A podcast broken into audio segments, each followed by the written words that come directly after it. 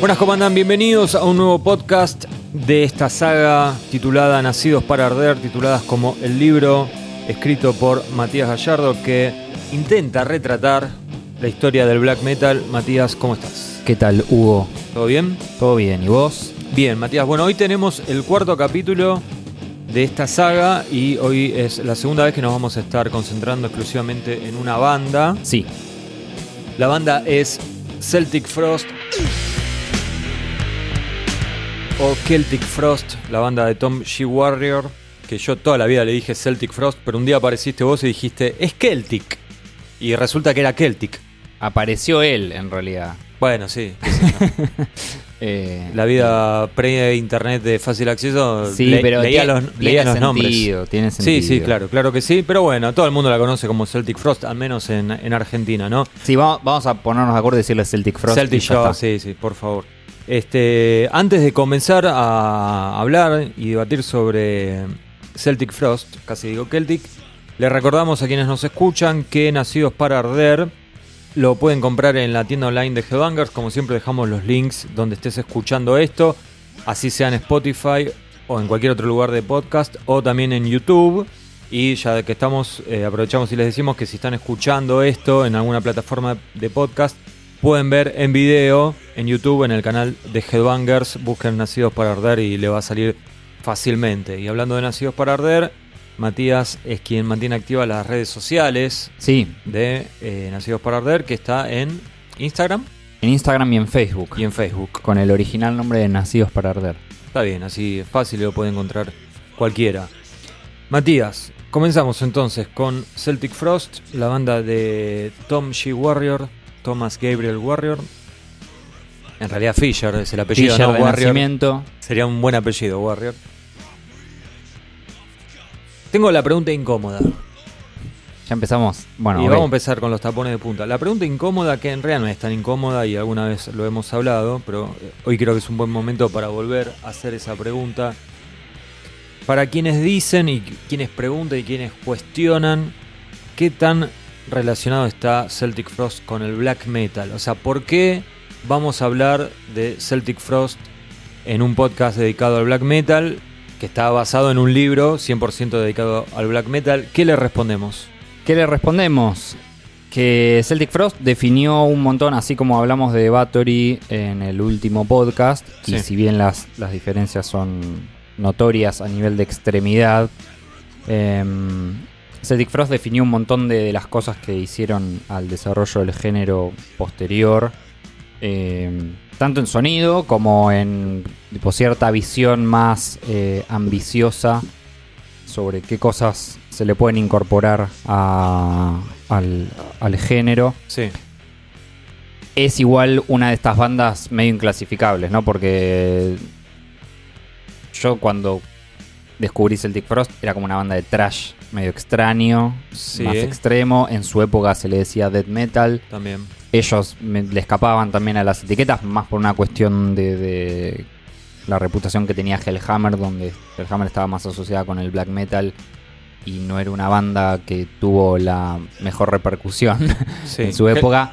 Perdón, Hellhammer, la banda previa. La banda previa a, Celtic Frost, que, que llegó a grabar y cosas, pero era muy primitivo y Celtic Frost se había planteado ser algo totalmente distinto, entonces tenía un poco de sentido de que se quisieran despegar de eso. Entonces es una banda con la que las etiquetas siempre quedaron un poco cortas. Creo que con 40 años encima del género eh, se empezaron a acomodar ciertas eh, cuestiones y ciertas pertenencias, entonces es, eh, uno puede ubicar a una banda como Celtic Frost dentro del género. Mismo como Merciful Fate también, que es una banda en la que tal vez la influencia va más por un costado de imagen y de Sí. actitud que Y musicalmente, claro. Eh, pero en Celtic Frost, sí, yo creo que están todos los elementos de- del género. Bien. Vamos a empezar con el contexto, ¿sí? ¿En qué contexto nace esta banda? Banda oriunda de Suiza, ¿no? Un país que, si bien a lo largo de los años sacó unos cuantos grupos, la realidad es que algo que se, repite con, cuando estuvimos hablando de, de ¿no? Eh, que venía de una Suecia donde no había eh, ese metal extremo que, practicaba Bathory.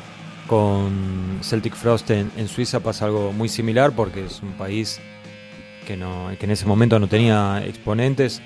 Creo que lo más metalero sería Crocus, que es una banda que no tiene nada que ver con el metal extremo, ¿no? Pero, más, más cercano a ACDC. sí, pero en este caso en particular hay una banda previa a, a esta que vamos a desarrollar hoy, que es Celtic Frost, y la banda de Hellhammer, como estabas diciendo vos, o sea, podemos decir que nace de las cenizas de Hellhammer.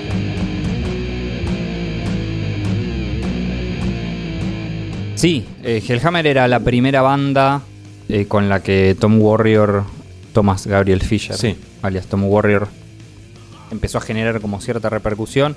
Había tenido unas configuraciones previas antes, pero empezó siendo una especie de clon de Venom, eh, porque justamente el, el punto de quiebre en, en- en la formación de, de Tom G. Warrior fue descubrir la New Wave of British Heavy Metal y a Venom en particular. Claro.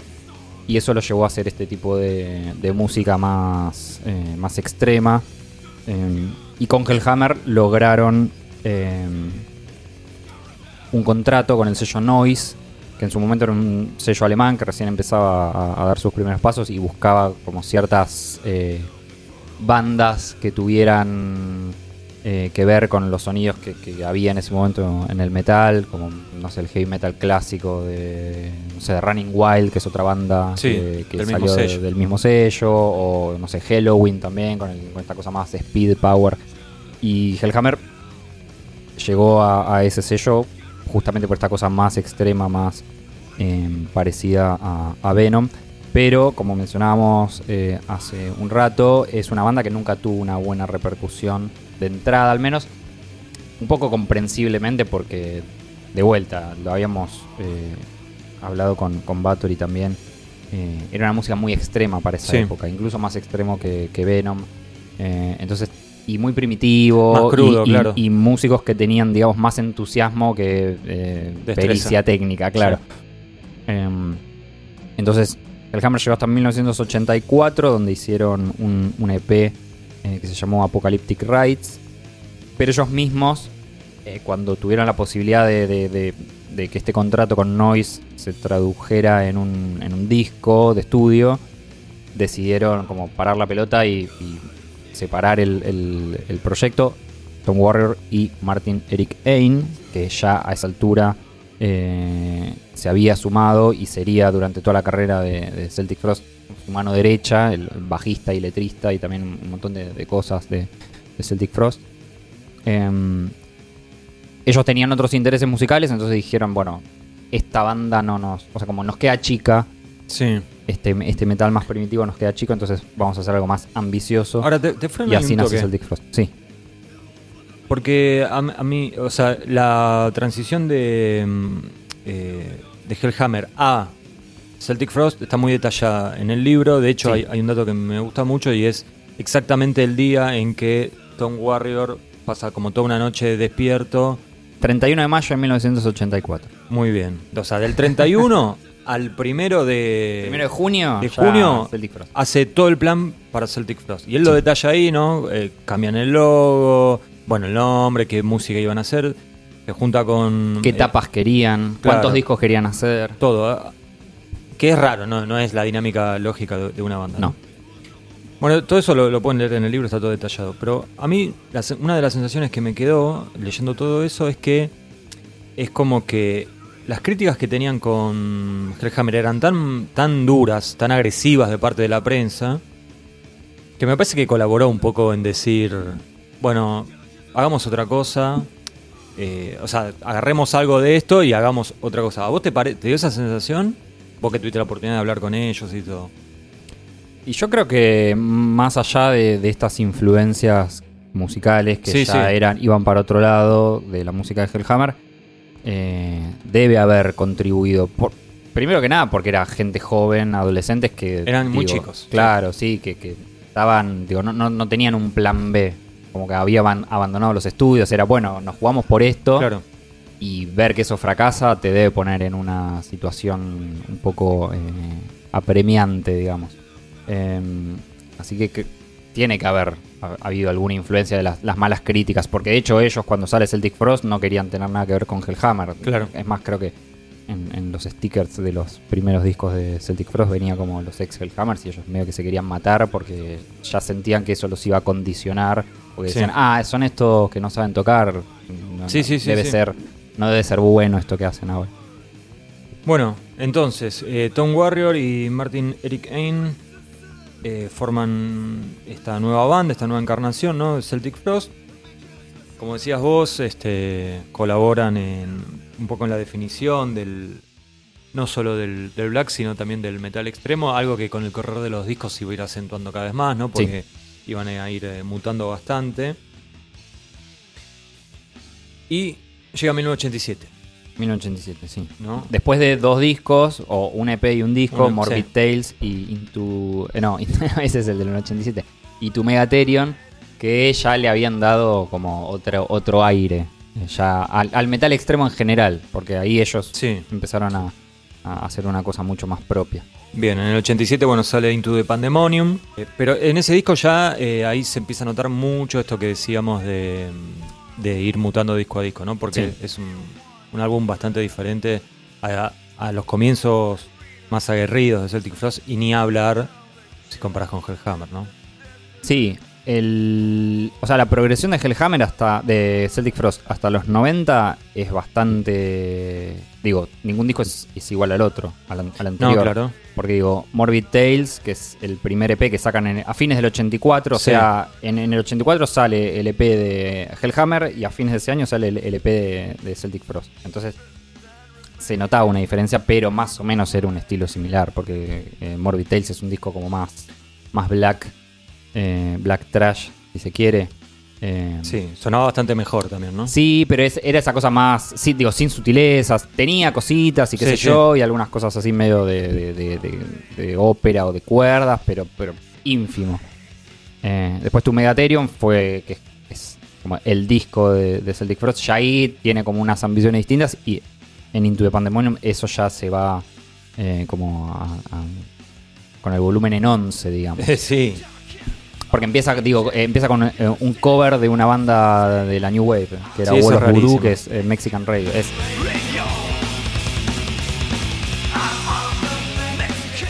yo, cre- yo no recuerdo ejemplos de una banda que empiece con No. un cover, No, un no. disco. y ese cover además, porque Ese no es que hizo un cover, cover de claro. Judas Priest, no sé, o, o de Venom. Claro. Eh, sí, un disco, ya ese disco ya desde la tapa te medio que te indica como que era otra cosa, ¿no? Sí. Eh, más eh, or- operístico, si querés, ¿no? Sí, sí, un montón de, de sonidos distintos, porque hay cosas más de rock industrial, más de, de- de electrónica en el sentido de, de samples y cosas, eh, y, y estas cosas operísticas que, que tanto les gustaban.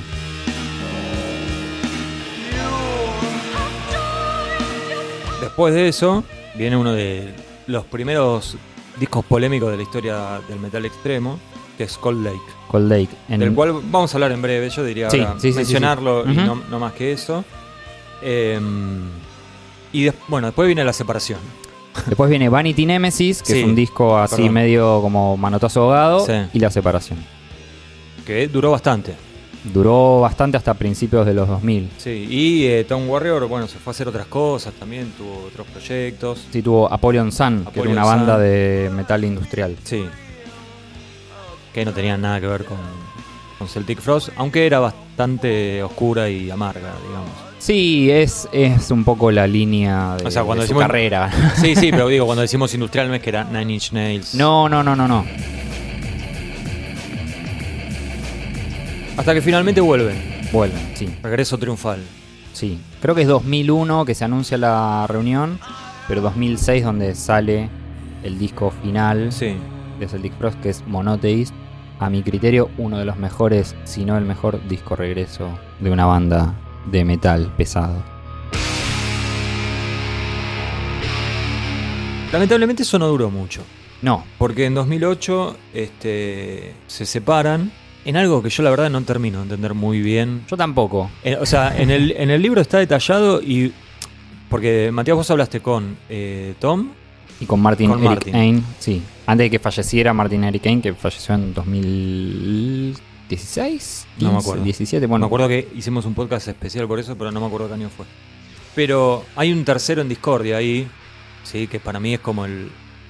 Diría el Yoko Ono, pero en realidad no, no tenía ningún tipo de relación amorosa con los integrantes. Pero sí fue el que sembró la discordia, que es el baterista. El baterista Franco Cesa, que Sí. es el baterista que se sumó para Monotheist. Una cosa extraña porque la banda se termina separando por su pelea con Tom Warrior. Claro. Pero Tom Warrior, en vez de echarlo, como esta es mi banda, tomátela, Sí. llamo a otro, Otro baterista, baterista. Que sería lo más lógico del mundo. Claro, eh, en realidad era. Él decía que Celtic Frost era una democracia, entonces no podía tomar decisiones sin Sí. que Martin Ericain estuviera de acuerdo. Y él no estaba de acuerdo con cambiar el baterista y medio como que Sí. eso contribuyó. Deben haber habido más, más motivos. Martin Ericain tampoco era una persona que le gustase mucho eh, Salir a tocar, salir de gira, sí. porque él ya había armado su vida. Digo, Sí. eh, que me parece importante marcarlo porque si bien eh, Tom Warrior siguió con su carrera musical, Martin Ericain puso eh, un lugar de conciertos, una especie de bar. Y él, digo, como hizo su vida de empresario, digámosle. Entonces, Claro. cuando volvió a Celtic Frost fue más para una cosa de, de diversión y qué sé yo, y, y se ve que eh, tuvo tanta demanda que se le debe haber ido un poco de las manos. Porque él tampoco estaba muy de acuerdo con esto. de, bueno, ahora vamos a hacer una banda full time y girar todo el tiempo y qué sé yo. Claro. Bueno, y todo esto deriva en que finalmente, o sea, hubo como un momento, yo me acuerdo, en que se decía, bueno, no, Celtic Frost sigue existiendo, Sí. pero no está Tom Warrior, no tocaron nunca, no hicieron No, nada. no, no, duró, habrá durado una semana, dos semanas. Bueno, pero por eso fueron 10 días que, que pasó eso y era, no sé, como decir, viste, Metallica sin Hetfield, Megadeth sin Mustaine, no sé. Sí. De Maiden sin Harris. Y finalmente Tom Warrior termina armando Tripticon, con quien editó unos discos, inclusive hay material en vivo, Sí. pero ya nada, sería lo mismo en cuanto a repercusión y todas esas cosas. No, pero es, digo, Celtic Frost sonaría como tríptico, ¿no? Sí, Porque sí, en tríptico mm, no es que se detiene la evolución, pero ya te das cuenta que le interesan otras cosas. Claro. Tal vez hacer canciones eh, más o menos buenas y no tanto reinventarse y qué sé yo que Sí, fue- no es, no es experimental, digamos. Claro, sí, sí. Eso estuvo en Celtic Frost mucho más marcadamente. También, de vuelta, una persona con 40 años de carrera, digo, que le vas a estar pidiendo que reinvente la rueda otra vez. No, no, por supuesto, por supuesto. Bueno, y a, a partir de ahí es como el- eh, la época de, digamos, de los laureles, ¿no? De, de- Claro. Ya está. es- Sí, además de, es la época del reconocimiento, de Sí. reconocer a Hellhammer incluso, porque ahora... eh, Está bien visto ahora. Está tan bien visto que ahora Tom Warrior gira con, con Tripticon por un lado y con Triumph of Death, que es su banda tributo a sí mismo, Sí. que es eh, con la que hace covers de Hellhammer. Claro. Digo, es, es, eh, claro que Hellhammer ahora ya tiene otra entidad. Sí, además como me parece que hay como una revalidación en Estados Unidos, Sí, que no deja de ser el principal mercado del mundo, entonces como que calculo eso lo debe ayudar económicamente bastante, ¿no? Poder ir, hacer una girita ahí, obvio. volver a, a Suiza. Eh, vamos a enfocarnos en lo positivo, Matías. El gran aporte de Celtic Frost. Antes, al comienzo de todo, medio que lo mencionaste, pero capaz que lo podemos desarrollar un poco más, ¿no? Eh, vos decías que como que ayudó a construir un poco la, la plantilla Sí. del género, pero hay algo más, ¿no? Es, esa cuestión avant-garde, podríamos decir. Claro. eh, hace un ratito mencionamos Into the Pandemonium, que era un disco muy distinto a lo que ellos venían sacando, pero a lo que ha- había salido hasta el momento en términos de, de metal extremo, porque era muy personal, era muy único ese disco, por un montón de, de- de- de cosas y de influencias que, que le habían incorporado a, a la fórmula. Sí, por ejemplo, violines, Violines, voz femenina. voces femeninas. Esto que decía tipo beats electrónicos y samples y cosas que en otros estilos, qué sé yo, ya estaban como ahí dando vueltas, pero eh, no se habían mostrado de esa manera el eh, metal. en el metal y mucho menos en el metal extremo. Sí, Digo, 1987, eh, como para ponerse en contexto, digo, es un año después de, de Master of Puppets. Digo, Sí, era sí, era es- como el, el año del trash súper técnico y qué sé yo. claro. Y estos tipos iban por otro lado, porque justamente Into the Pandemonium no es un disco técnico ni nada, es un, es un disco que tiene, no sé, eh, un tema que es Sorrow of the Moon, que tiene una cosa que parece más Christian Death, que es una banda gótica, que, que algo parecido al trash. No, no, seguro. Inclusive si pensás en bandas de metal tradicional, tampoco estaban haciendo algo así. El death metal no era death metal. No, recién estaba también Y como y- empezando. Y cuando fue death metal, digo, cuando se empezó a hablar de death metal, tampoco tenía nada de eso, obviamente. Claro. Digo, no, no es que existía My Dying Bride. No, y- no, por eso. Todo eso empieza a partir justamente de, de Celtic Frost, creo yo, de este disco. Es, es, es un poco, si, si uno se lo pone a, a- a ver, es un poco sorprendente que eh, en tres años evolucionaran tanto eh, y pasasen de contribuir a, establecer como el metal extremo en general y tres años después, che, yo ya estoy en otra. Como estoy Claro. casilleros Y- adelante. sí, y algo de eso después pasa, muchos años después, en bandas de black metal. En bandas de black metal, Que sí. por eso estamos hablando, ¿no? Claro, sí. Em, si uno agarra, puede trazar una línea entre, como una herencia entre Celtic Frost en 1987 con Into the Pandemonium y lo que después hicieron bandas como Ulver, como Arcturus, como Dot Heimsgard, como Fluret y bandas que empezaron también súper extremas y empezaron a incorporar elementos de otros estilos eh, y mutar de una forma. Bueno, Ulver tal vez es el ejemplo más fácil de poner y el ejemplo más a mano porque es, creo yo, como Celtic Frost, una banda que nunca hizo eh, discos iguales y siempre en busca de incorporar otras cosas Sí. hasta que, bueno, se, se fueron completamente al otro lado y ya no tocan música eh, extrema No, no. O, o metálica. Pero digo, como esa, esa esa idiosincrasia de empezar a mezclar el metal con bandas que nada que ver, sale un poco de, de- de ahí, de Celtic Frost. Sí. Porque fíjate, perdón, eh, la evolución de Battery fue para otro lado, distinto Sí. también, pero era un poco, digo, como que lo, lo podías sí. ver venir. No, no, no, claro. Venom fue nada, se fue deshaciendo con el paso del tiempo. Merciful Fate no duró nada. Eh, y Celtic Frost fue la única que tuvo el suficiente tiempo y ganas y visión para, para plantear algo distinto. Sí, eh, una cosa, eh, porque mencionaste Arturus, eh, Ulver, Dot, Heimsgard, eh, Flority. Son todas bandas que tienen un capítulo muy extenso dedicado exclusivamente en eh, Nacidos para Arder. Sí. Al menos a mí, yo creo que es uno de los que más me gusta. Ah, mira. Trabajamos mucho en ese capítulo, Sí, sí, recordarás. Eh, así que, nada, si les interesa ese tipo de bandas, ahí van a tener bastante para leer sobre todas estas cuestiones que estamos diciendo de hacer cosas distintas dentro de un género que en un primer momento era otra cosa, ¿no? Que era súper áspero, súper crudo, agresivo y, y veloz. Eh, creo que antes lo mencionaste al pasar, pero bueno, vamos a centrarnos un poquito más, Matías, en el mejor disco de Celtic Frost. Sí. Si hubiese que, digo, ¿cuál es el disco que guardamos para mandar a Marte? Sí, Creo que es eh, Tu Megatherion.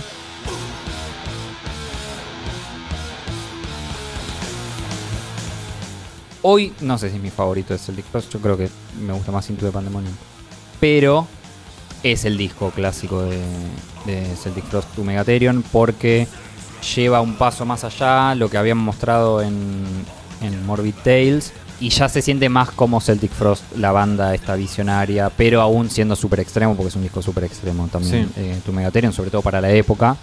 Em, pero que mezcló ese, ese metal como más eh, emparentado con el trash, con un- unos ritmos bastante... Sale grubero, pero no sé si es la palabra, pero... no, un medio como tiempo el- con mucho machaque. Claro, sí, es- ese riff Celtic Frost, ¿viste? Sí, sí, sí, sí. Que, Que no, que no necesita acelerar para ser pesado. eh, sí, que tiene como esa cosa muy de Emma Evil de Diamond Head, ¿viste? Claro. Chan, chan, chan, chan, Sí, machaque para abajo. Bueno, eso. Con su propia vuelta de rosca y estas cosas que mencionábamos antes de la cosa más épica, sinfónica, si se quiere.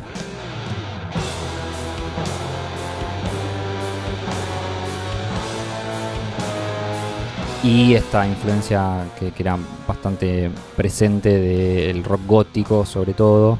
Sí. Música clásica, incluso. Este disco no lograba eh, Martin Eric No. Ain, que medio que tenía uno- unos temas ahí más personales que musicales, diría, ¿no? Sí, eh, estaba. Él, él- él era muy joven. y Estaba como. No se podía concentrar en la banda y él tenía una, un- una especie de ética de trabajo como muy férrea y se autoechó de la banda. Dijo: Sí. tipo, Yo no estoy para grabar esto, que tiene que ser una obra maestra, qué sé yo. El disco con la tapa de Giger también. eh, No lo, sí, no lo, no lo dijimos. y, eh. Y lo reemplazó, perdón, eh, Dominic Steiner, que Sí. fue un, un sesionista que nada, grabó el disco y ya justo cuando estaba por ser editado, Martin había vuelto. Bueno, y- ah. Eh, te iba a decir, en el cuando pudiste hablar con, con Martín, ¿cómo era? Porque a mí si- siempre me dio la sensación de que era súper amable. Lo era, sí, sí, súper, súper amable. Sí. Bueno, eh, Tom Warrior también. Sí, o sea, a nivel de, de- de- de conversación, co- Tom Warrior es como más meditativo y tiene algo que es que como que tiene esa cosa que no le importa quedar mal con nadie y es también es como muy duro consigo mismo a veces. Sí. Eh, pero es- en general son, eh, bueno, Martin también era como muy sinceros. Como no, va, yo percibí eso, digo, tampoco es que hablé tantas veces, pero tienen como esa cosa de, de, de- de hablar sin cassette. Bueno, lo ideal, ¿no? Sí, obvio, sí, sobre todo para un libro. Sí, sí. sobre todo para un libro.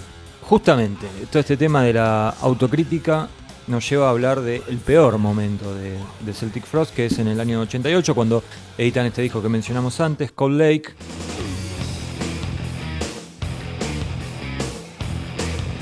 Un disco que siempre he señalado como una aberración total, ¿no? Algo que no tendría que haber sucedido. Yo creo que sí, está, bien, no tendría que haber sucedido. Hoy, eh, después de tantos años, uno lo puede ver desde otro lado.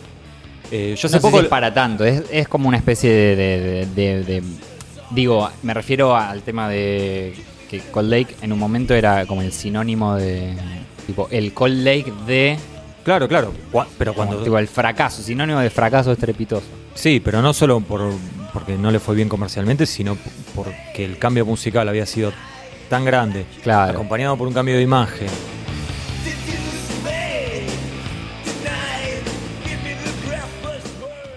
Y era como todo lo que no había que hacer, ¿no? Sí. Era el, el original del disco de la I de Morbid Angel. Bueno, ¿No? sí, muchos años después. Por Sí, sí. eso, pero era, era- eso, tipo, el, el- el darse la cara contra el piso. Sí, porque tiene como cosas de glam. Sí. Y estamos hablando de Celtic Frost, ¿no? Que es la banda anti-glam. Sí, Sí, no, no, punto. Ahí no, no, no, sí, sí, no sí. esa A- pausa. A, lo que voy es sí, pero el contexto me parece que, que explica un poco también Por cuál era, por digo, supuesto. por qué eso sucedió. Sí, Em, pero pará, a lo que quería llegar es esto. Porque habl- hablábamos, vos decías que eran son tipos sin cassette, o bueno, en el caso de Martin era un tipo sin, sin cassette. Y a mí una, una cosa que me gusta mucho, es uno, para mí uno de los grandes momentos del libro, es toda la autocrítica que hace Tom Warrior de esta época. Sí. Que es letal. O sea, se mata a sí mismo, ¿no? sí, sí, sí, sí, sí. Y de- después le hago como un giro de tuerca de, de decir, bueno, o sea, en definitiva la conclusión es, eh, aprendimos lo que no hay que hacer. Y a partir de acá las cosas tienen que ser de otra forma. Y es verdad, a partir de ahí las cosas fueron de otra forma, ¿no? Pero no recuerdo muchos músicos que sean tan críticos consigo mismos. En general los músicos, o por cuestiones comerciales, o por cuestiones de ego, o por cuestiones de poder, poder vivir con sí mismos, tratan de aceptar algo que hicieron y decir, bueno, no, en esa época, qué sé yo, bla, bla, bla, te destacan algún tema. No es el caso de Tom Warrior. No, al punto de que es un disco que nunca se reeditó. Digo, hoy es una rareza, Sí. tipo un vinilo de Cold Lake, por el hecho de que no, no volvió a salir. Digo, Claro. viste que hay, hay músicos que, qué sé yo, no sé, Paradise Lost. Su, tipo, sus discos flojos que ellos mismos te reconocen que, que no eran los que ellos querían hacer. Igual salieron reeditados Ah, más y sí, los sí. promocionan y qué sé yo, porque Esto sería como los primeros de Pantera, que desaparecieron y nunca más. Algo así, sí, yo no, yo no sé, en el, en el caso de Pantera me suena más a que lo que hicimos fue tan distinto que pero no, no creo que les diera vergüenza, va, no, no, no lo sé. Y me, me ¿Vos parece decís? que un poco sí. ¿eh? Tipo Projects in the Jungle, tipo, ¿no? Y no. Ok, bueno. En el caso de, de Cold Lake es esto, es tipo, me da vergüenza haber participado de esto. Pero, ¿Hace mucho no lo escuchás? Eh, escuché un par de temas hace un- una semana. Eh, Porque yo lo, lo volví a escuchar. Y no me pareció tan atroz. Lo que pasa que Sí. si lo comparás con la previa, sí, es, es- es- es- es demasiado grande el contraste. claro, venís de me- Morbid Tales y después es un disco que tiene No, un no, tema sí. que se llama Seducime esta noche. Sí, Entonces- venís de Procreation of the Wicked y te querés matar. Pero Me parece que justamente lo peor son la- las letras. Me parece que lo más chocante son las letras y algunas voces también.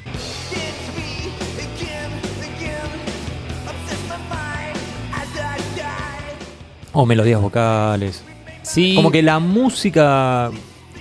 no, Tipo, o sea, obviamente no es lo que quiero de Celtic Frost y me parece que está mal que lo hayan hecho y que hayan dado el brazo a torcer y todo eso. Pero no me pareció lo peor, me pareció lo peor las letras. Bueno, hay algunas fotos también que son complicadas. Sí, las fotos con los jeans Sí. desabrochadas.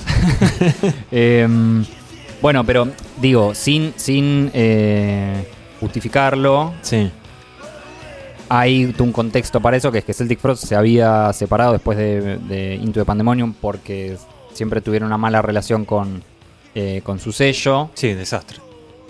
Entonces, después de haber hecho Into the Pandemonium, que, oh sorpresa, no fue un éxito de ventas, por, por esta cosa de que no se parecía a nada y cómo vendes algo así, la banda se separa.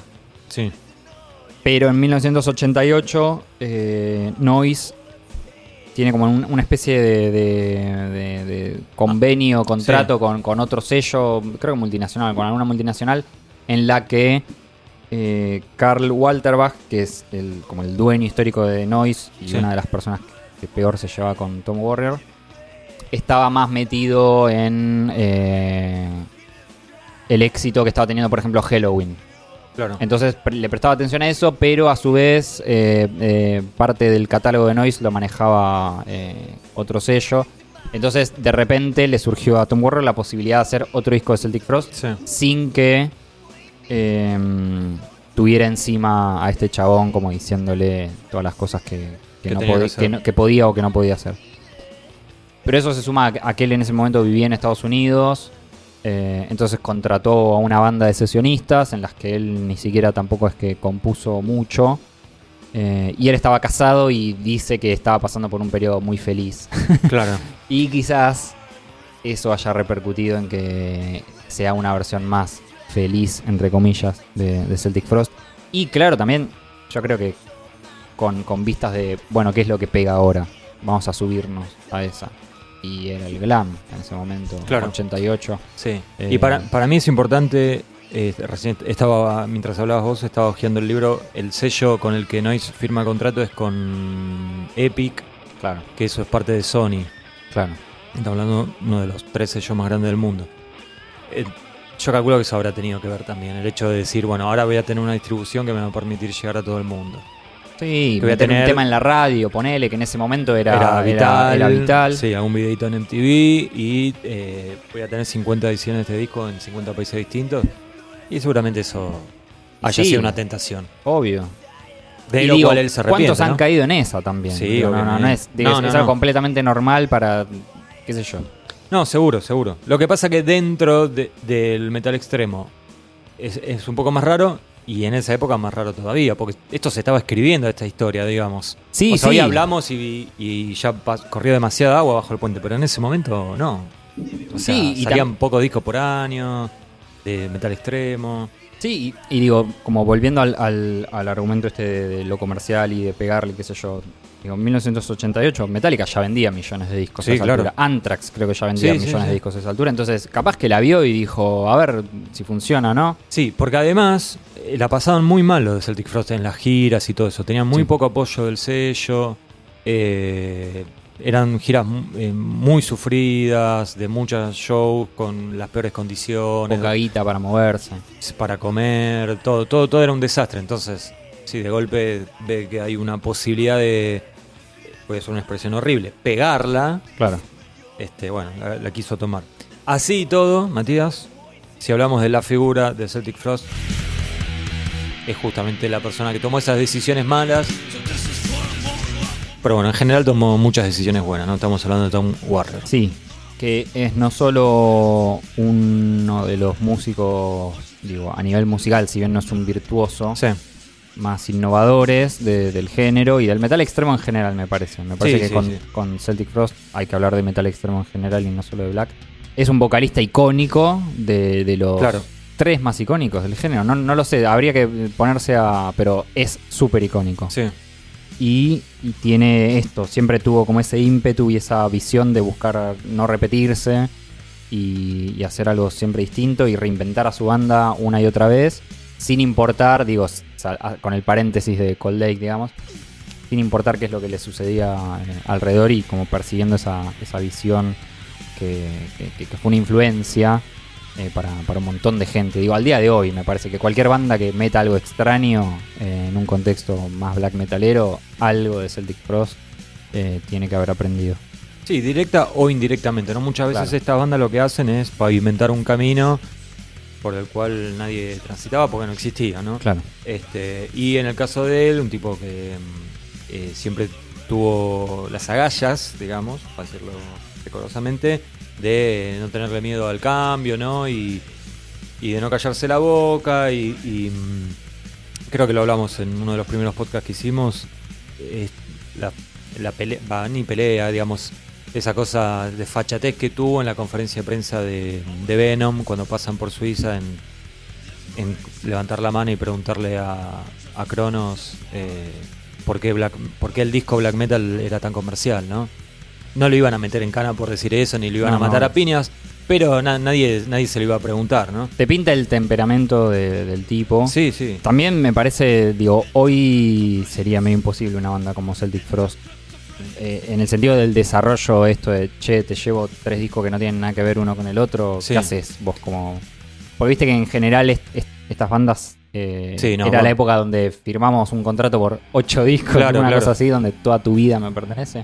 También es un poco como fruto de ese contexto donde a, a veces la- los sellos, digo, para bien o para mal, dejaban que las bandas tuvieran como cierta, Sí. cierta cuerda para desarrollar. Y más allá de todo esto, a nivel guitarrista, me parece un riff master, Sí, ¿no? O sea, un tipo tal vez no tan virtuoso. No, no virtuoso en el sentido de, de- de De- sí. masturbación técnica, pero sí virtuoso de, elegir hacer poco, hacer, hacer con pocos elementos Sí. mucho. La palabra es efectivo. Efectivo, ¿no? Pero los riffs con vuelo. O sea, no es que era efectivo haciendo siempre lo mismo.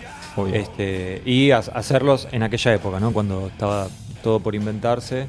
Así que no hay dudas. Fue muy fácil, ¿no? Bueno, veni- venimos fácil en realidad porque con Battery, ¿quién no iba a hacer la figura si, Exacto. si. Quarton? Y bueno, acá Tom Warrior, obviamente.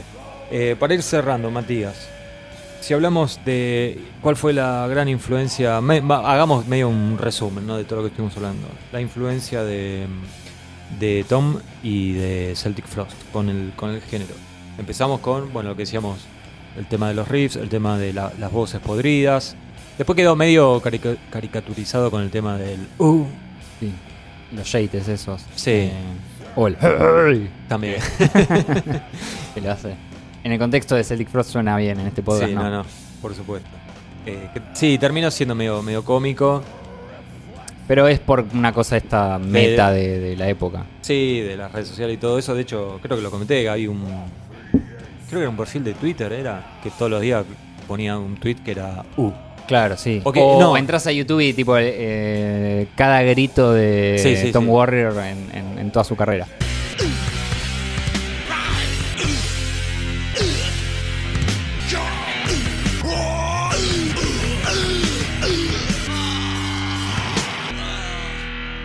Sí. Este, pero hay más, ¿no? Más, más allá de eso.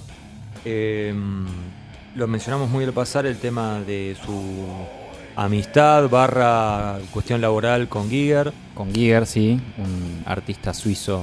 Eh, bueno, él, él es uno de los directores ahora de la- Del del, museo. museo. Giger, es como su, su especie de, de heredero Sí. eh, a nivel eh, artístico. Eh, un tipo que, entre otras cosas, por ejemplo, hizo el, el Alien de Alien. El Alien de Alien. entre otras muchas cosas. Y que me parece que fue una unión muy fructífera para Celtic Frost porque, bueno, le dio algunas portadas y diseños increíbles como eh, la de Tumelaterium, por ejemplo, eh, con la- el Cristo Gomera ese, que es Exacto. espectacular. Este, hay, hay un documental de Giger Claro, sí, Dark Start se llama. donde sale Tom Warrior. Eh, y, le dio- y todo eso me parece que le dio también un, junto a otras cosas como una cuestión más intelectual a la banda. Sí, más No. artística. Seria. Sí, seria, ¿no? Como esto de. Esto es una obra integral, qué sé yo, con las cosas de música clásica. Como Sí. más lo que se dice. En inglés creo que es highbrow, es como tipo, alta cultura. Ponele. entre muchas comillas. yo. Puede ser medio bohemio también, sobre todo si lo comparás, no sé, con Venom, ponele. Sí, no era Obsessed Cruelty de Sodom, digamos. Claro. No, no, no, no, no. Incluso el, el- el mismo nombre, Celtic Frost, ellos como que se lo pusieron para no quedar. Tipo, che, Hellhammer, qué metalero. Celtic Claro. Frost es más como. Uh, qué artista. Sí. Bueno, ¿y qué más podemos decir? Mm, Siento que va a ser medio repetitivo, ¿no? Todo el tema este de la inquietud artística, de, de estar siempre buscando una, una evolución. Sí, una Que- reinvención. perdón, una evolución que puede ser medio piantabotos, ¿no? También. Sí, pero vos fijate cómo es una banda tan influyente que no la deja pasar nadie. Digo, ni los que después hicieron los vanguardistas, Mm, ni Darkthrone. Claro. Digo, ni, no sé, Sepultura también. Digo, es como esa, esa cosa más de, de Morbid Tales, de más, más compacta, más eh, simple, más directa. Eso también fue súper influyente. Y bueno, nada, mismo los, los músicos de Darkthrone, toda su carrera dijeron que sin Celtic Frost ellos no hubieran hecho nada porque Sí, de hecho, uno de los últimos discos tiene mucho de Celtic Frost. Sí, obvio. Eh, ellos mismos son los primeros en decir, tipo, en, en todos nuestros discos hay un riff choreado Claro. o, o reinterpretado de Celtic Frost. Bueno, cerramos acá. Cerramos. Eh, esperamos que les haya gustado. Eh, recuerden, si quieren eh, conocer más eh, con respecto al libro y, y ver el material que está subiendo Matías a, a las redes, que hay unas fotos muy interesantes, algunas, algunas datas que pueden aportar bastante, en Instagram y en Facebook los buscan como Nacidos para Arder. Y si se quieren hacer con el libro, si es que todavía no lo hicieron, en la tienda online de Headbangers lo pueden conseguir. Dejamos los links en la descripción del podcast o el video si lo estás viendo en YouTube. Eso es todo. Volvemos en unas- unos días, unas semanas, ¿sí? con un nuevo episodio en donde ya vamos a dejar esta época fundacional pre pre Noruega. Y nos Bien. vamos y nos vamos a Noruega. Por fin. Sí, nos vamos a Noruega y nos vamos a meter de lleno con las bandas más eh, importantes del black de aquella región. Hasta entonces.